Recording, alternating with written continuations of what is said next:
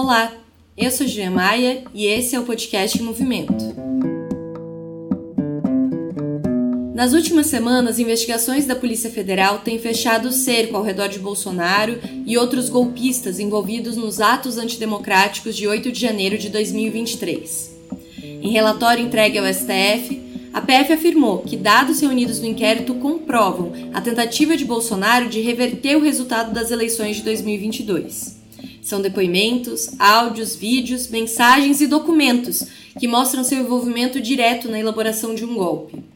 Bolsonaro já teve seu passaporte apreendido e foi intimado a depor pela Polícia Federal. A sua punição por parte dos crimes cometidos nunca esteve tão próxima. Mas, ao que tudo indica, as cenas dos próximos capítulos não vão ser definidas no prédio da PF ou nos salões do STF. A luta dos dois lados é nas ruas.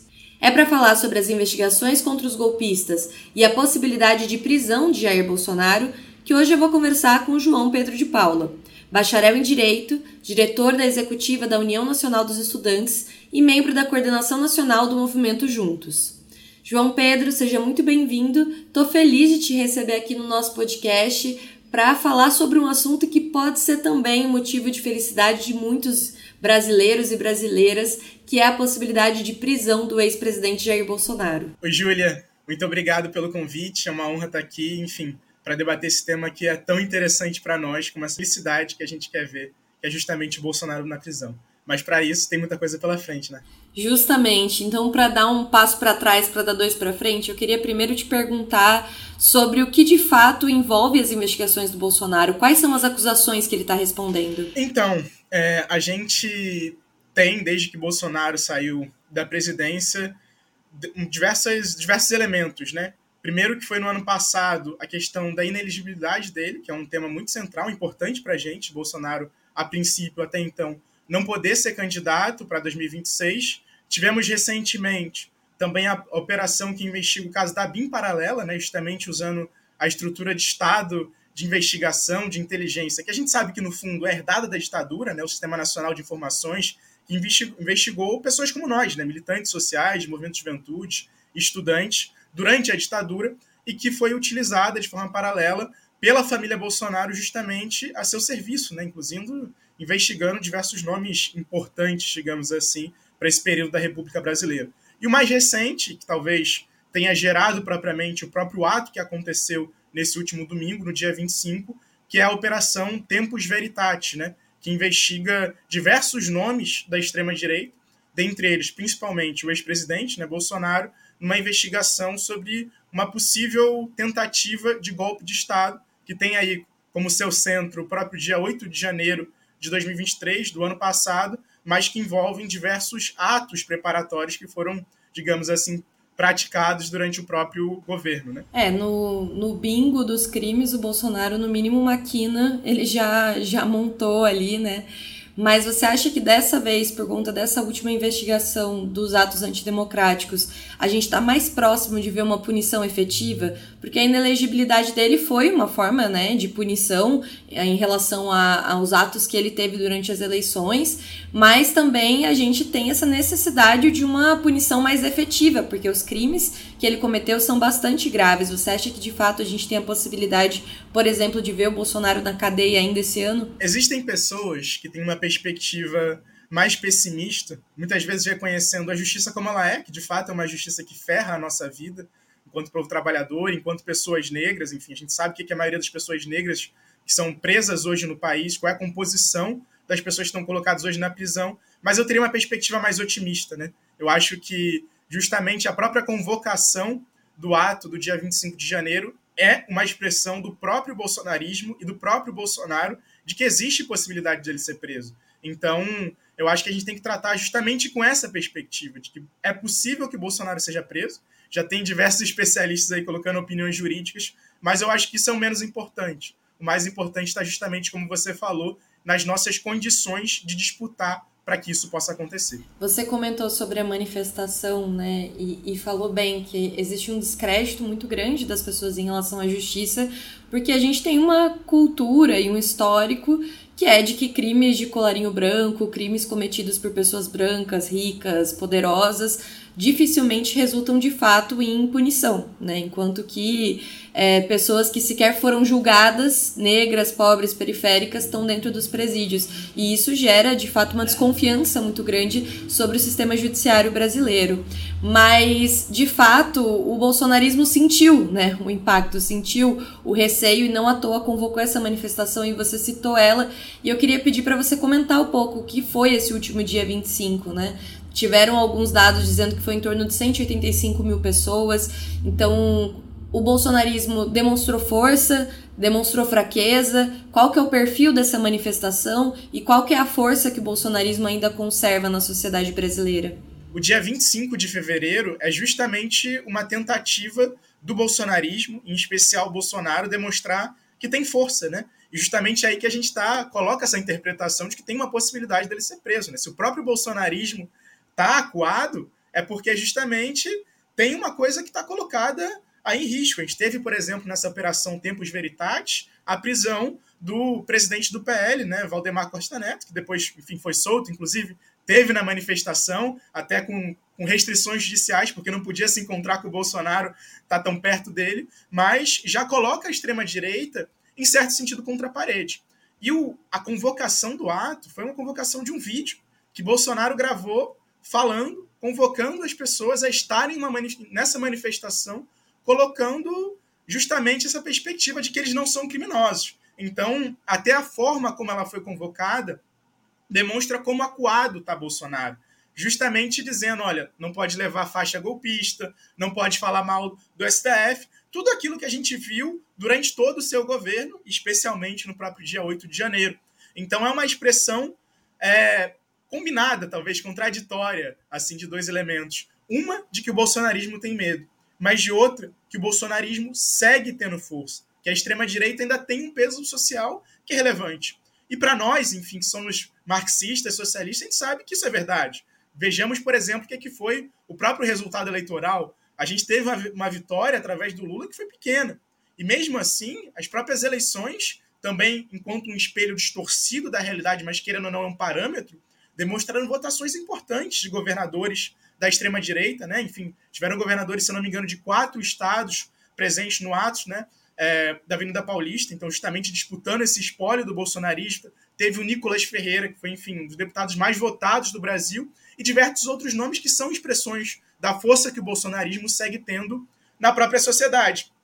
E no dia 25 de janeiro, apesar de a gente estar aí há quase um ano sem grandes movimentações do bolsonarismo, a gente teve, por exemplo, no ano passado, algumas manifestações na Paulista que foram menores, enfim, não tiveram exatamente a presença é, de Bolsonaro ou de outros nomes de peso, mas que colocam para a gente que a extrema-direita segue tendo força. Isso não é uma surpresa, mas justamente é uma tentativa deles se defenderem, porque também estão colocados aí contra a parede. Então, um elemento contraditório. Eles têm força, mas ao mesmo tempo sabem que essa força não é suficiente para muita coisa. Inclusive, né, um elemento central, essa manifestação, apesar de ter colocado cerca de 185 mil pessoas nas ruas, como mostrou, enfim, os dados é, da própria Universidade de São Paulo, né, de um grupo de pesquisa, de estudos, diferentemente do que disse né, o secretário de Segurança Pública de São Paulo, colocou lá em 750 mil, enfim, tirados não sei da onde, né? Enfim, não sabemos, mas coloca para gente que essa manifestação ela não vai resolver a vida do Bolsonaro. A gente, inclusive, as próprias declarações do Bolsonaro, né, a sua fala, foi colocada como um elemento da própria investigação, do inquérito que a Polícia Federal está colocando. Quando ele falou sobre golpe, né, que tem coisa aí que você pode fazer que é institucional, que não necessariamente golpe. Né? Por exemplo, o artigo da Constituição Federal, que eles utilizam como um elemento para justificar, que existe uma justificativa jurídica para falar que o golpe é possível. Mas está colocado para gente que, inclusive, nessa manifestação, teve demonstração de força, mas teve gente que não foi, Teve gente que, por exemplo, ficou tímida. Olha o caso do Ricardo Nunes, né? Que é o, enfim, vai aí tá disputando a prefeitura de São Paulo, uma importante disputa que está colocada nesse ano.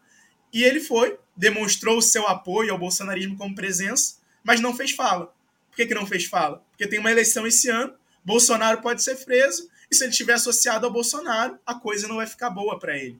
Então, justamente essa manifestação traz um sentido para a gente que ele não é propriamente uma coisa única, né? Preto no branco, ou foi uma grande demonstração de força do Bolsonaro, do Bolsonaro, do bolsonarismo que nos, nos assusta e tem que fazer a gente ficar o quadro? Não, mas também não foi propriamente é, só esse elemento, né? Então, tá justamente as contradições da realidade sobre as quais a gente tem que atuar. E como que a gente tem que atuar daqui em diante, JP? Qual que é a resposta que a gente tem que dar para isso? Olha, isso é um desafio que tá colocado para a gente que é um desafio de como é que a gente atua enquanto a esquerda, não só para derrotar a extrema-direita que está colocado, mas também para construir uma alternativa. E justamente, enfim, o primeiro passo é a gente tem que fazer alguma coisa. Porque agora o próprio bolsonarismo, que estava sem ter grandes mobilizações, vai tentar se reanimar, vai tentar se reorganizar, vai tentar ganhar fôlego, porque sabe que está colocado risco de prisão para diversos nomes da extrema-direita. Então, tem muita coisa em jogo. E a própria fala do Bolsonaro na manifestação do dia 25 é uma coisa central. O Bolsonaro falou em pacificação, em passar uma borracha no passado, de ter uma maneira de viver em paz. Justamente são coisas que uma pessoa que está, enfim, com medo de ser preso, normalmente diz, que é tentar uma conciliação. E a gente sabe que o bolsonarismo é, nesses últimos anos, não tentou nenhum tipo de conciliação com a esquerda. Né? Então, é um elemento muito central para a gente pescar nesse elemento. E se nós não nos colocarmos em movimento, o que vai acontecer, pode acontecer, é uma reorganização da extrema-direita. É um ganha, é uma extrema-direita que se movimenta para ganhar fôlego e, quem sabe, ter uma nova anistia. Né? Inclusive, até uma fala muito curiosa, porque ele fala que o Brasil já anistiou quem fez barbaridades no passado, né? Tipo assim, a gente sabe que passado eles estão falando, a ditadura militar propriamente, né? Que eles tanto exaltam e inclusive reconhecem como barbaridade e sabem que barbaridades podem ser anistiadas. Então, tem um perigo. Esse perigo é justamente deixar essa galera se reorganizar e ganhar força. Mas qual é a nossa resposta? Esse é um desafio que não é um desafio que nós, do movimento esquerda socialista, que nós do movimento juntos, ou que o movimento estudantil por si só vai dar uma resposta. É um desafio que tem que ser colocado sobre toda a esquerda, sobre todo o povo. Mas hoje existe uma divisão. Tem um setor na esquerda que acha que o nosso papel é basicamente demandar que as instituições da democracia burguesa, que a Polícia Federal, que o ministro da Justiça, que o Supremo Tribunal Federal façam alguma coisa. Ou que a gente espere, ou que a gente peça para eles fazerem alguma coisa. Mas a gente sabe que o caminho não é por aí. Quem tem uma perspectiva marxista de compreender a sociedade sabe que o que pauta justamente as mobilizações, que pauta os caminhos, quem move a história, como dizia Marx, é a luta de classes.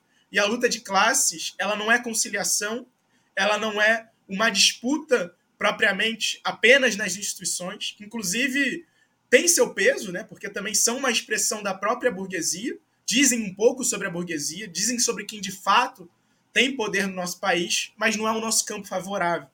Não é onde a gente consegue expressar aquilo que faz a gente ter força, que é a nossa maioria social. O povo é maioria, a classe trabalhadora é maioria.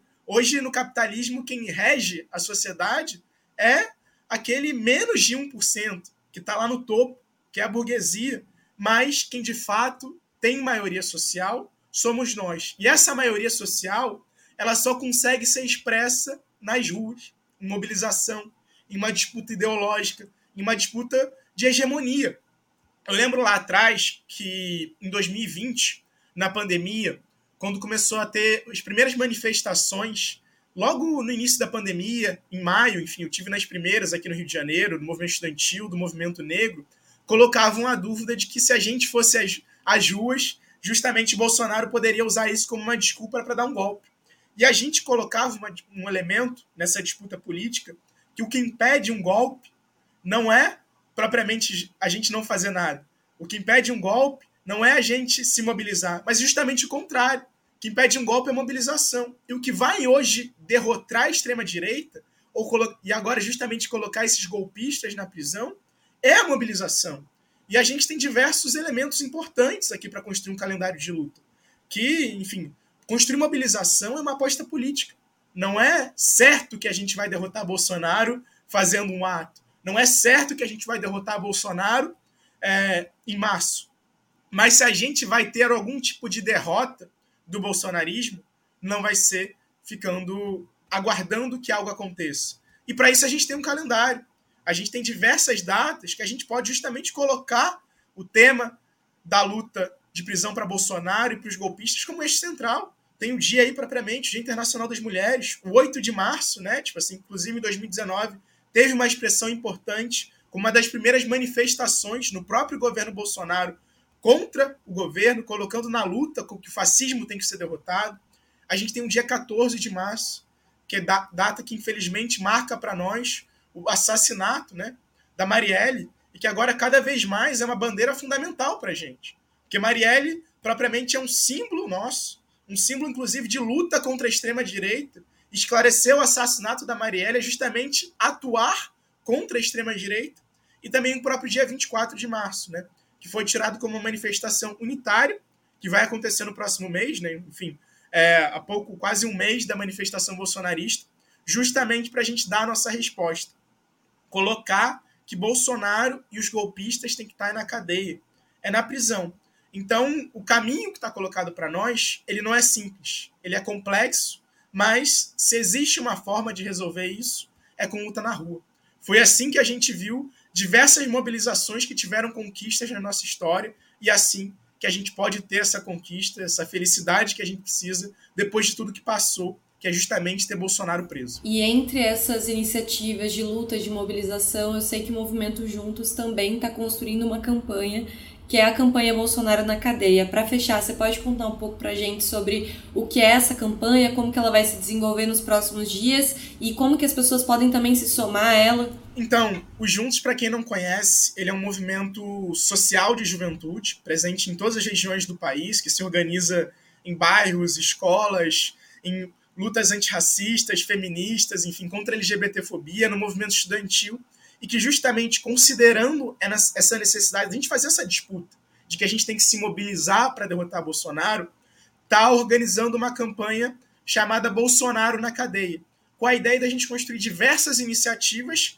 que ajudem a gente contribuir um pouco nesse processo. A gente sabe que a gente, contra Juntos, não vai resolver a questão da prisão para Bolsonaro, mas a gente tem um papel, que é justamente colocar essa disputa. Então a gente vai estar organizando, já está organizando diversas iniciativas que envolvem desde a organização de reuniões para refletir como é que a gente pode, numa determinada universidade, numa escola, num estado, avançar nessa luta.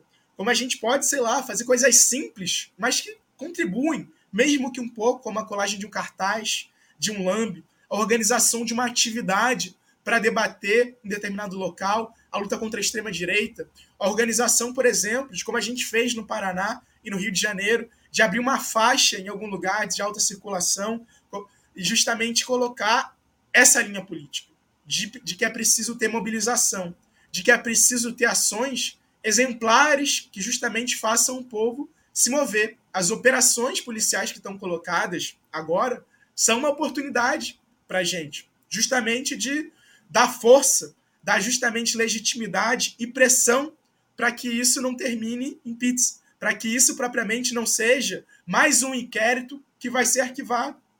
Inclusive, tem um elemento que falta nessas investigações, que é, é muito caro para a gente. As investigações não falam da pandemia, né? A gente teve no ano passado, enfim, uma CPI que debateu isso, que foi muito importante, inclusive com diversos depoimentos que colocaram também o bolsonarismo contra a parede, mas há um tema que a gente tem que levantar.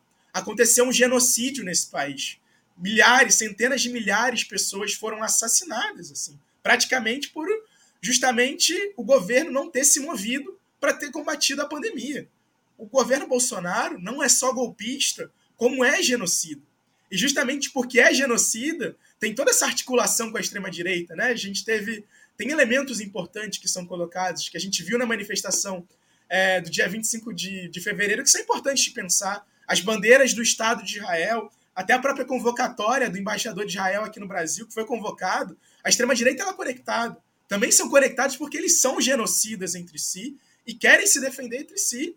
Então, são temas fundamentais que a gente tem que colocar. A luta contra o bolsonarismo é, é central hoje para a nossa sobrevivência e para a organização de uma alternativa às insuficiências que estão colocadas hoje na realidade. E por isso o Movimento Juntos está organizando essa campanha Bolsonaro na cadeia como uma forma da gente contribuir um pouco para essa grande tarefa, difícil, mas que precisa ser massificada e unitária para a gente avançar não só nessa batalha contra a extrema-direita aqui no Brasil, mas também em todo, em todo mundo.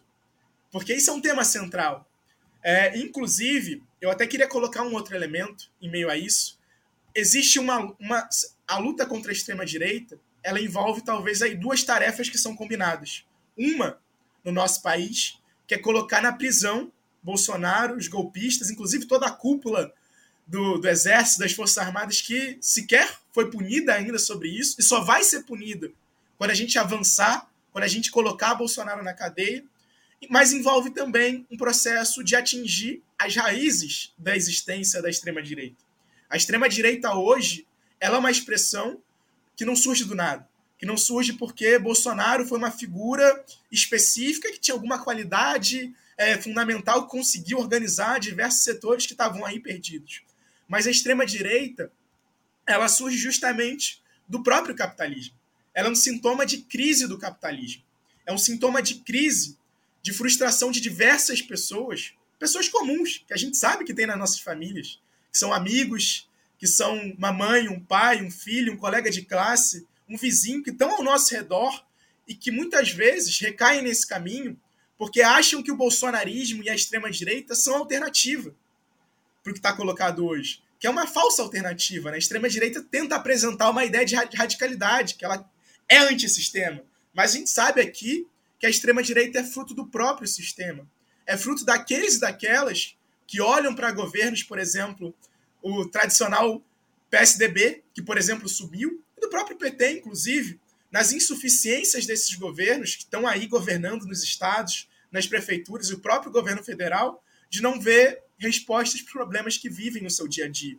Problemas como, por exemplo, a falta de emprego digno para o nosso povo, a falta de uma política que, de fato, tenha um salário mínimo adequado, que o DIEESE né, sempre fala que tem que ser aí de 5 mil, 6 mil reais. Hoje a gente tem um salário que é o quê? 1.200 reais, que ainda está voltando a ter uma política de aumento efetivo do salário mínimo, mas que é muito pequeno, que é justamente o tema da taxação das grandes fortunas. A gente tem hoje, gente, ocorreu no ano passado, uma reforma tributária que é uma falácia na prática, né? Disse que ia taxar os ricos, disse que ia fazer várias coisas, até teve pequenos avanços, mas que a gente sabe que, que não resolve a vida.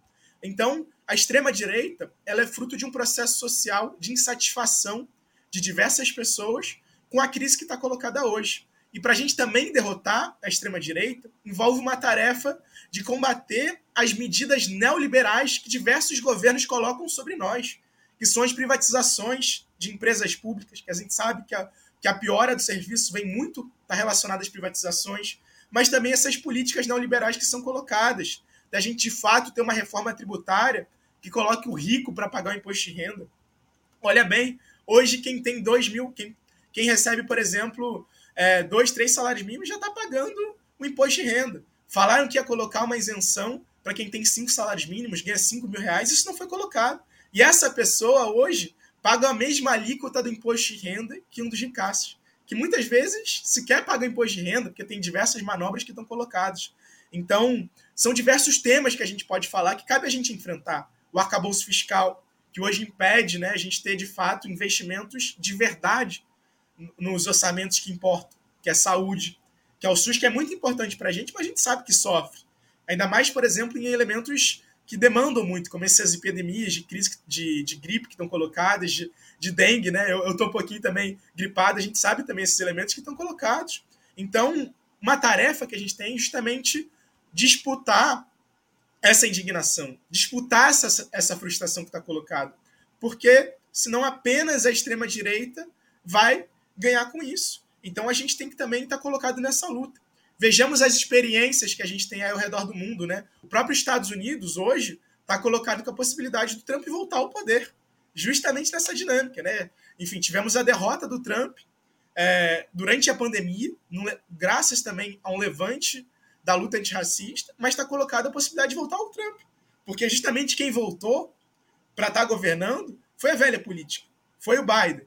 Então, é um exemplo que se coloca em diversos elementos. Em Portugal, por exemplo, Partido Socialista, que de socialista não tem nada para além do nome, não consegue dar respostas para as crises que esse país vive. E tem a extrema-direita ganhando força através do Chega, falando que tem que limpar Portugal. O que é limpar Portugal, por exemplo? É justamente expulsar os imigrantes, que é justamente um tema que a gente sabe, né, que organiza a extrema-direita. E, claro, nos nossos vizinhos na Argentina, com a chegada do, ultra, do ultraliberal Milley, que inclusive pode ser um pilar para a organização da extrema-direita aqui na América Latina, né? enfim, com a capital justamente de Buenos Aires. Então, a nossa, nossas tarefas para a derrota da extrema-direita envolve tanto esse tema da gente ter uma luta que coloque hoje os golpistas na prisão, Bolsonaro na cadeia, e daí envolve, por exemplo, essa campanha que a gente do Movimento Juntos está organizando, e faz um convite, enfim, tem nas nossas redes sociais, num site nosso que está organizando, vocês podem acessar,